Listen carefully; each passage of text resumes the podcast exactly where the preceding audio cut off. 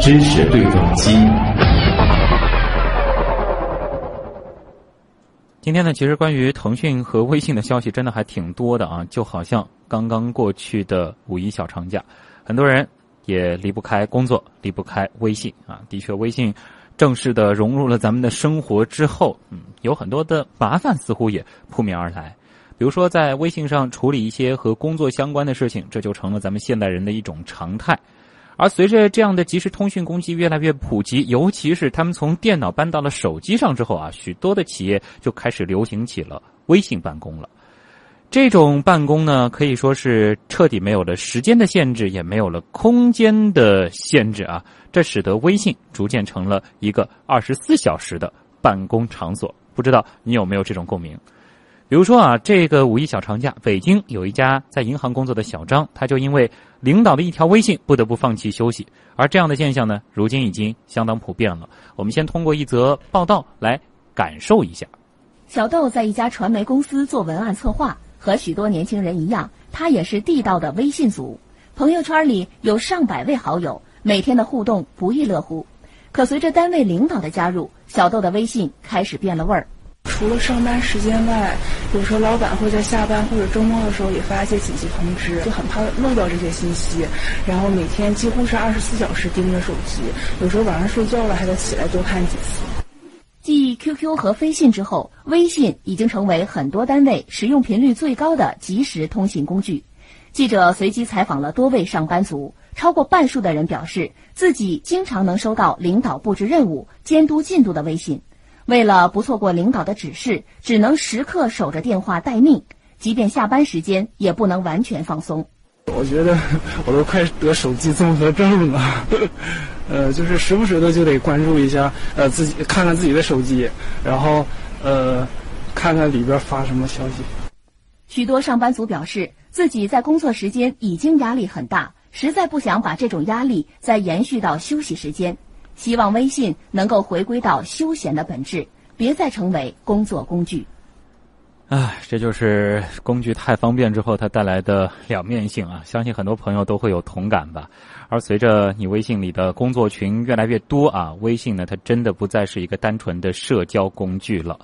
而由于即时通讯的快捷便利，我们似乎也已经遇到了一个有些尴尬的情况，就是真正的下班时间。还存在吗？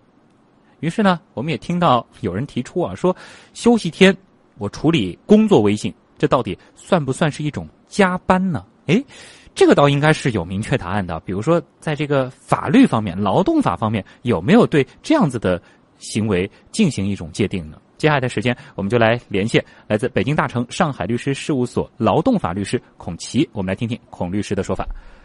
孔律师，你好。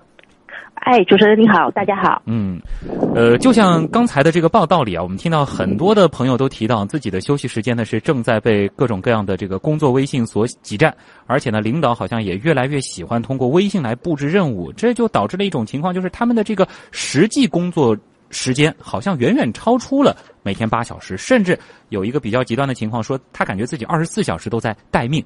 那从劳动法的角度来看这个问题的话，这违反劳动法吗？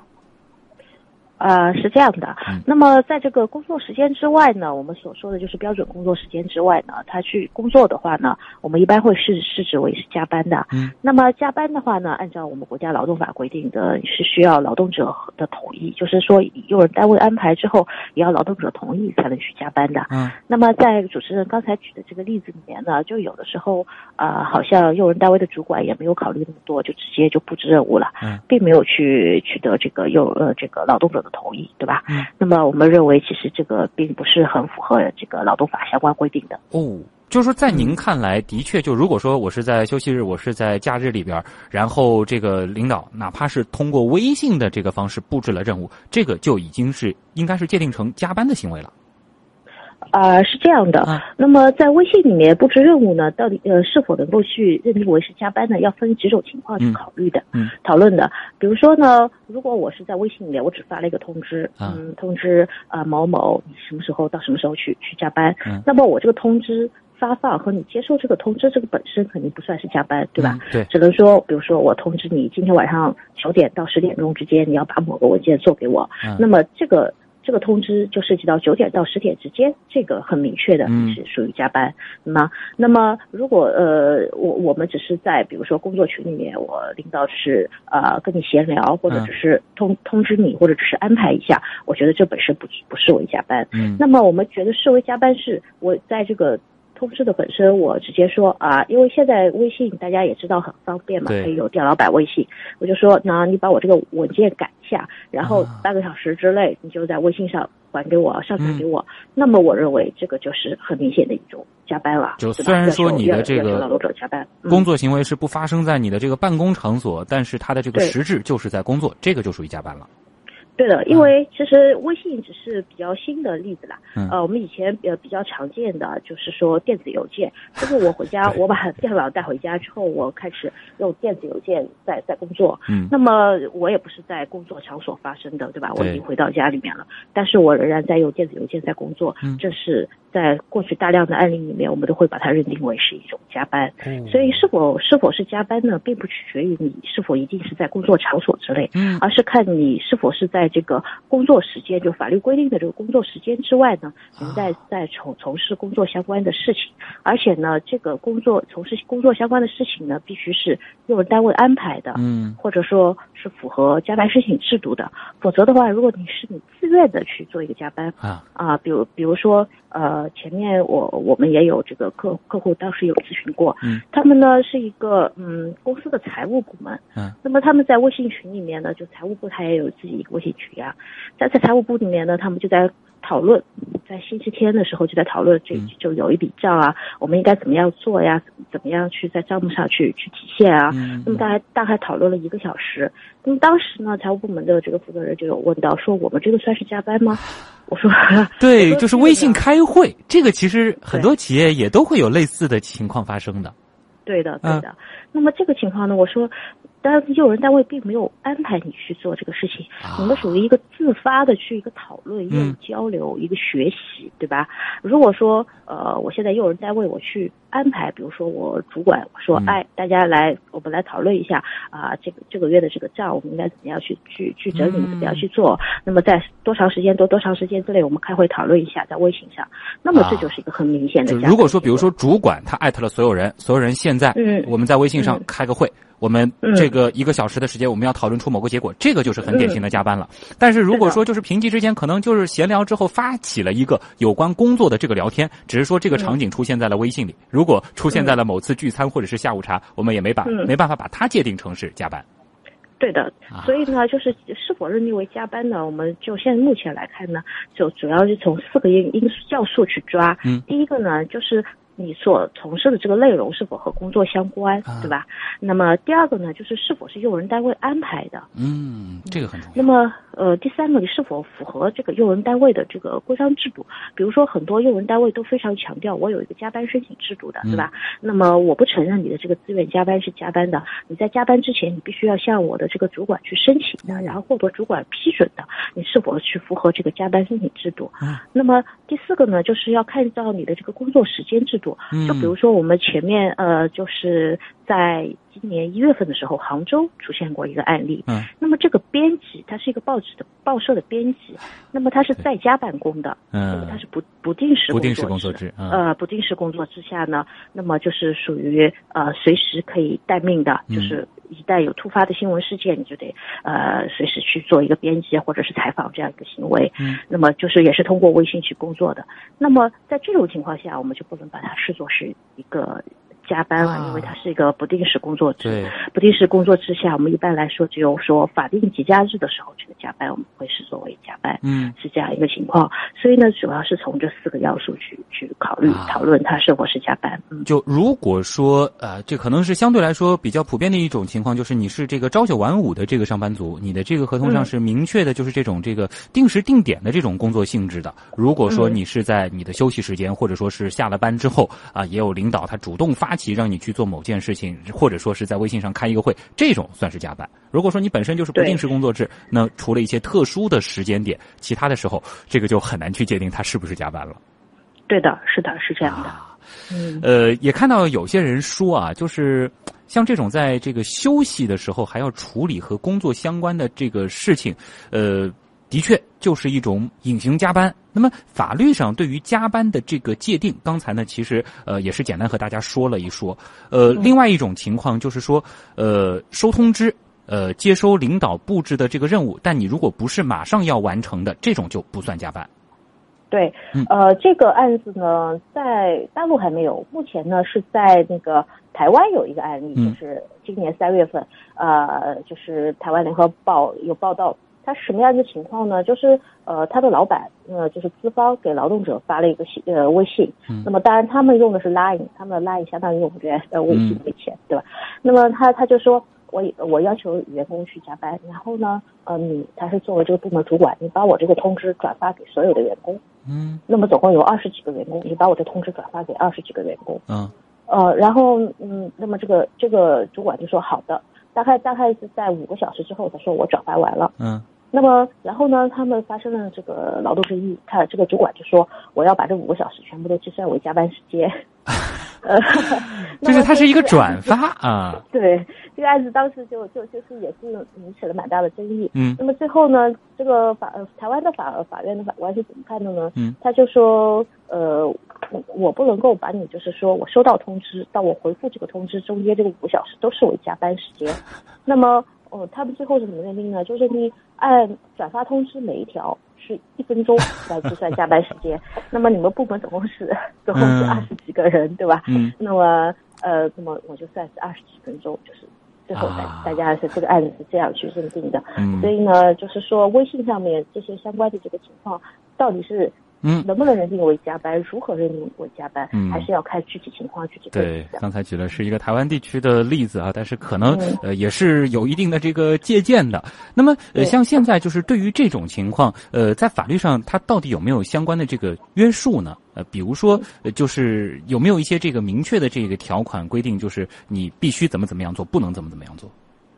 嗯，在我在我们国家劳动法也好，劳动法相关的这个部门法国家也好呢，它都是非常注意保护劳动者的这个利益的。嗯。那么对于这个加班，它有严格限制。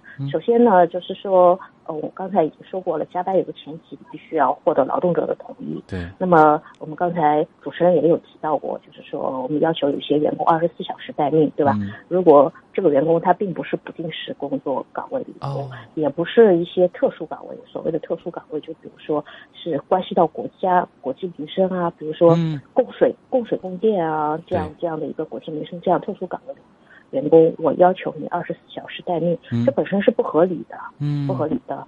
那么就是说，也就是说，在正常工作时间之后，如果用人单位做出这样一个不合理的要求呢，劳动者是有权去拒绝的，是有权去拒绝的，对。那么当然有一些劳动者他碍于情面啊，或者是不好意思，有的时候这个劳动争议可能往往这个问题是出在了这儿。对，嗯，对，然后他不好意思啊，然后他就不好意思去拒绝，嗯，那么就就没有能够及时的去保护自己的权益，嗯，其实这个是有专门的这个渠道可以来约束呃，我们说雇主或者是这个用人单位这样子的行为的是吗？对，那么。一个呢，就是说你首先你自己要三楼，对吧？就是说，呃，如果有一些不合理的要求，你可以自己去说。比如说，我们以前就碰到过这样一个情况，这个单位要求这个员工必须所有的员工必须二十四小时待机，随时接收短信。嗯。如果嗯领导打你的电话，嗯你没有及时接听，就会处以罚款。啊。比如说一一次罚五十，三次就罚三百的样子，对吧？这个情况可能演变到现在，就是我发的微信你必须立即回复了。对的，那么这种情况下，那就很明显，他的这个罚款制度是不合理的，嗯或者我们说是违反劳动法相关规定的。嗯，那么呃，员工是可以去拒绝的这样一个情况。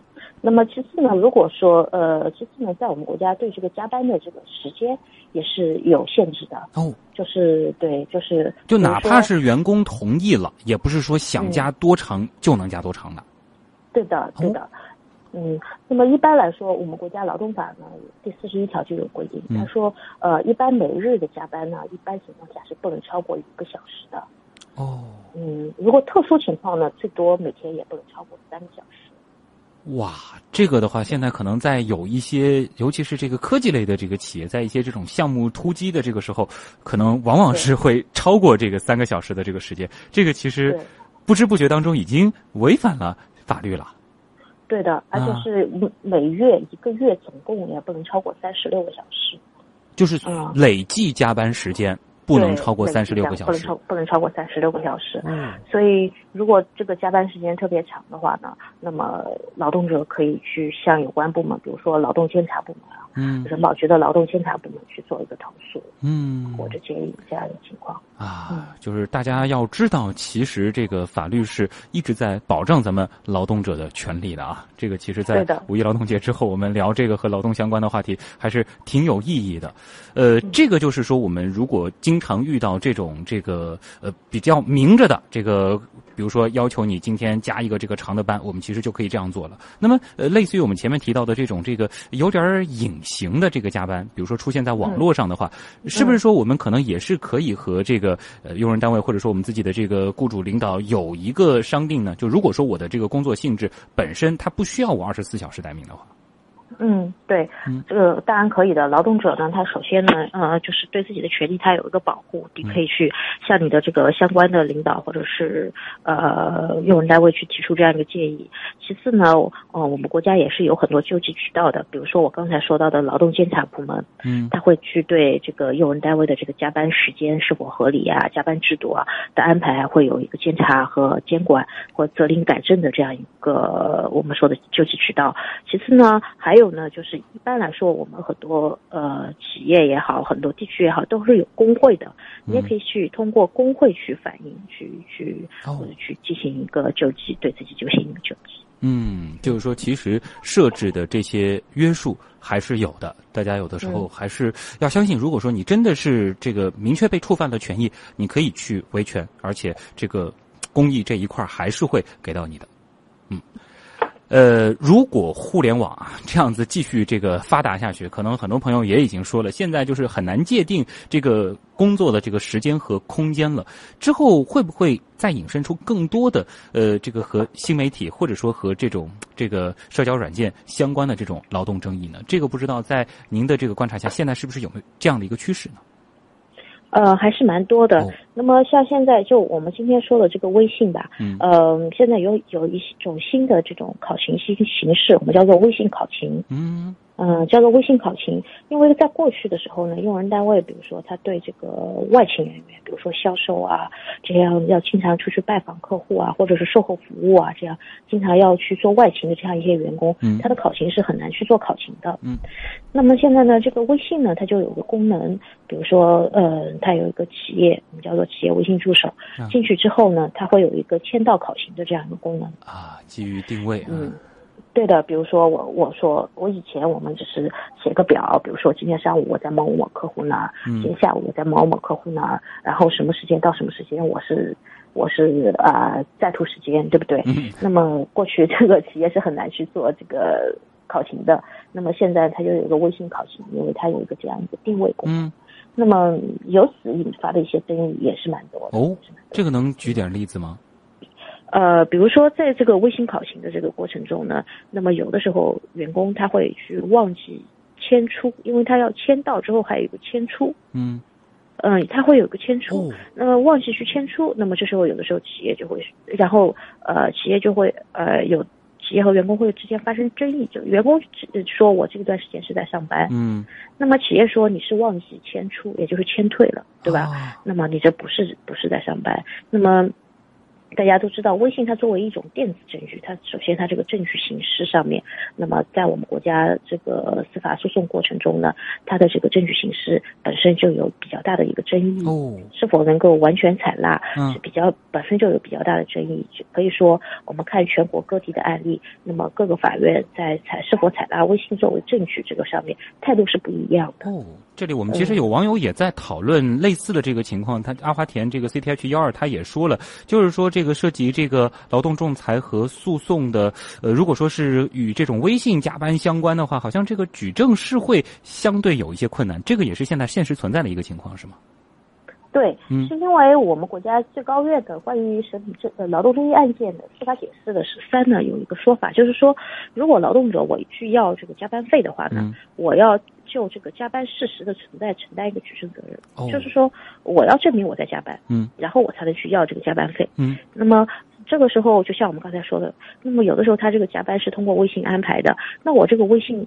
呃，我们作为证据，往往是微信屏幕上面去做一个截图，对吧？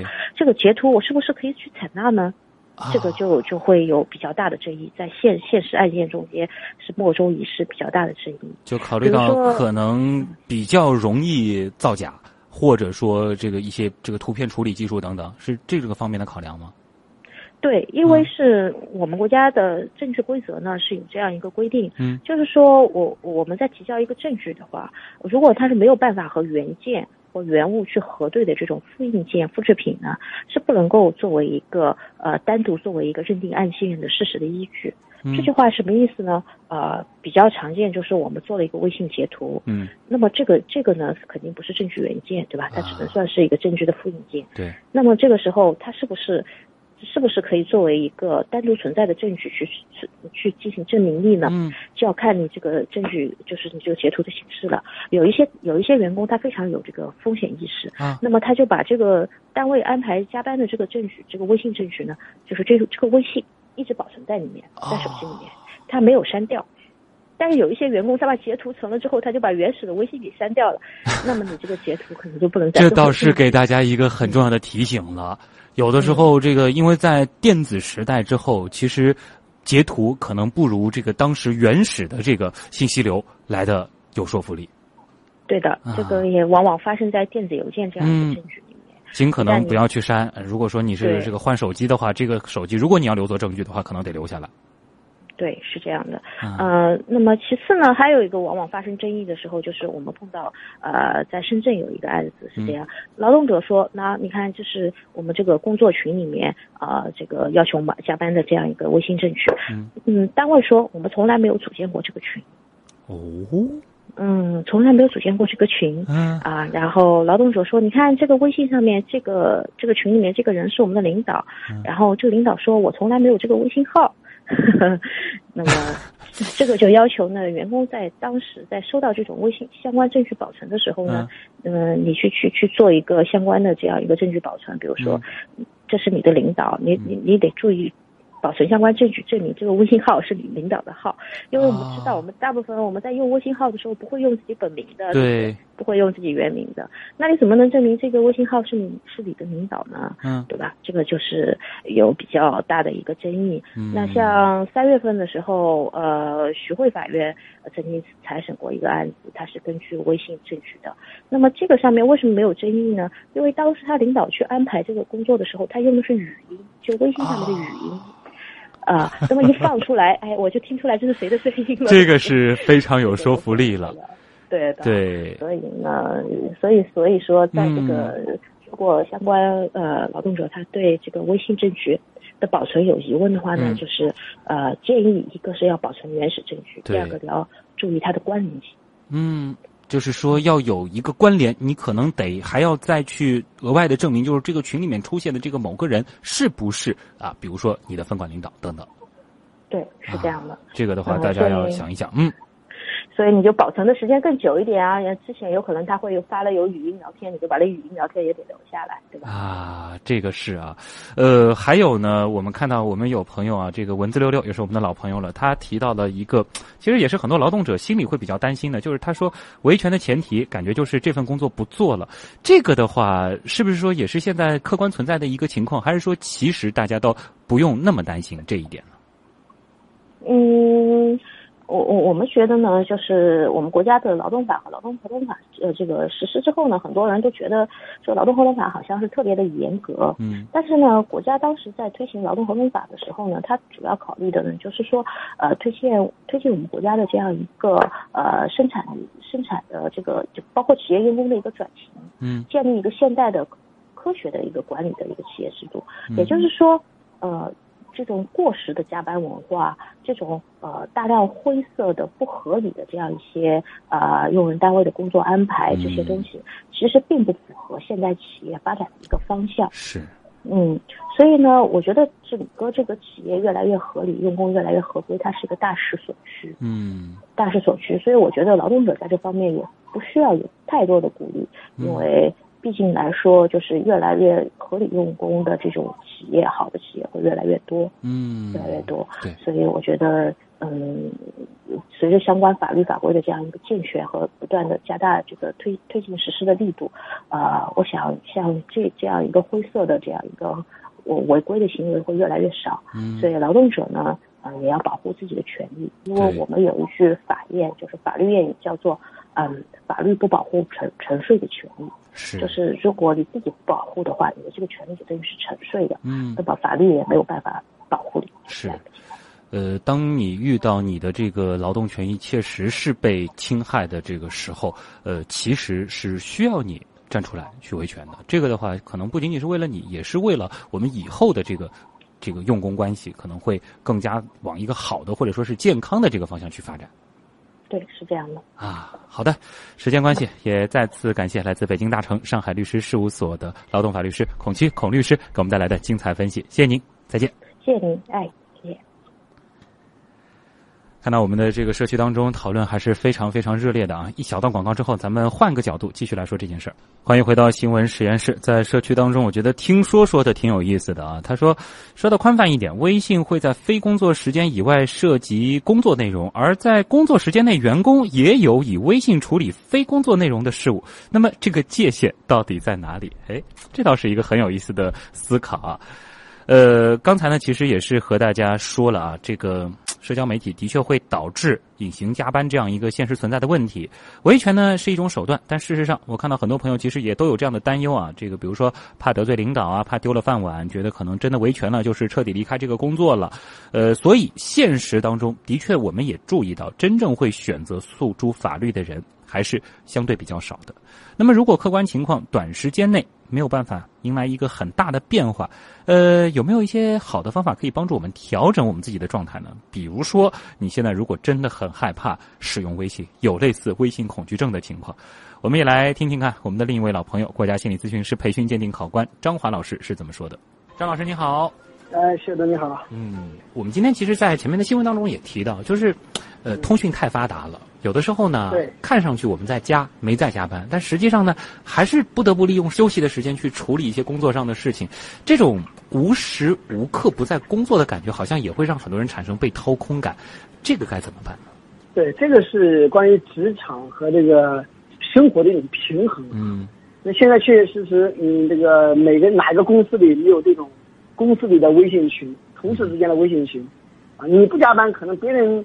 这个在家里想着事儿，想着想着就问你几句，总是会把把把你带进这种工作状态中。对，呃，所以现在呢，确实也蛮难完完全全避免的。嗯。所以呢，就是我们也经常在给很多的职场人在谈，如果可以尽量让你的生活的这样一种，我们很多现在刚才你也谈到，之所以区别不开来，更多的是源于这种这个互联网的这种交际手段。没错。那是如果可以，我们尽可能在这个交际手段上就把生活和工作分开啊。比方说你微信，那你可以的话，那你的工作微信和你这个生活的微信能够有一个区别区别。或者说呢，你在这个在最初的时候，当你有这个加入这个这个群的时候，你就习惯性的，那我非上班时间我不回应，哎，我只上班时间回应，那就会让大家给到一种设置。给到一种什么样的设置呢？就是说，哎，你现在发也没有用，他是不上班，他不回应，那可能刚开始的时候大家都感觉不好，但是时间久了之后他就知道了，哦，张三是不回应的，因为张三这个时候都不在线。嗯。那李四呢是回应，那所以这个时间找事你就找谁？找找人说事就找谁？找李四。李四挺可怜的。啊，所以呢，就是在这个情况下，就是在一种互动关系的建立，可能我们没办法控制别人找不着我们。对，但是我们怎么去回应对方，怎么去和对方互动，嗯，其实取决于你自己。对，当然有的人他可能也喜欢就是无时无刻啊，这个不在工作，那这是另外一种个人选择了。如果说你是受到这种时刻在工作的这种感觉的影响，让你很郁闷，那其实就可以采取张老师这样子的一个意见了，给自己设定一个，我就是这段时间工作上班，无论是网上还是在别的地方。对对。好了，那也再次感谢我们的老朋友心理专家张华老师，谢谢您，再见。啊，再见，石东。啊，在我们的社区当中讨论还是非常非常热烈的。现在感觉是这个几秒钟就有一条新的留言啊，呃，也欢迎大家去到我们的阿基米德新闻实验室社区，在直播帖里参与今天互动话题的讨论啊。今天讨论的就是刚才您所听到的啊，这个你的微信群现在是不是越来越多的变成了工作群？那么在这里边的随时待命到底算不算加班呢？呃，听说又说了啊，非上班不做回应太难了，看工作性质而定吧。嗯，有的时候可能是需要很多种途径来帮助我们缓解这样的一种压力。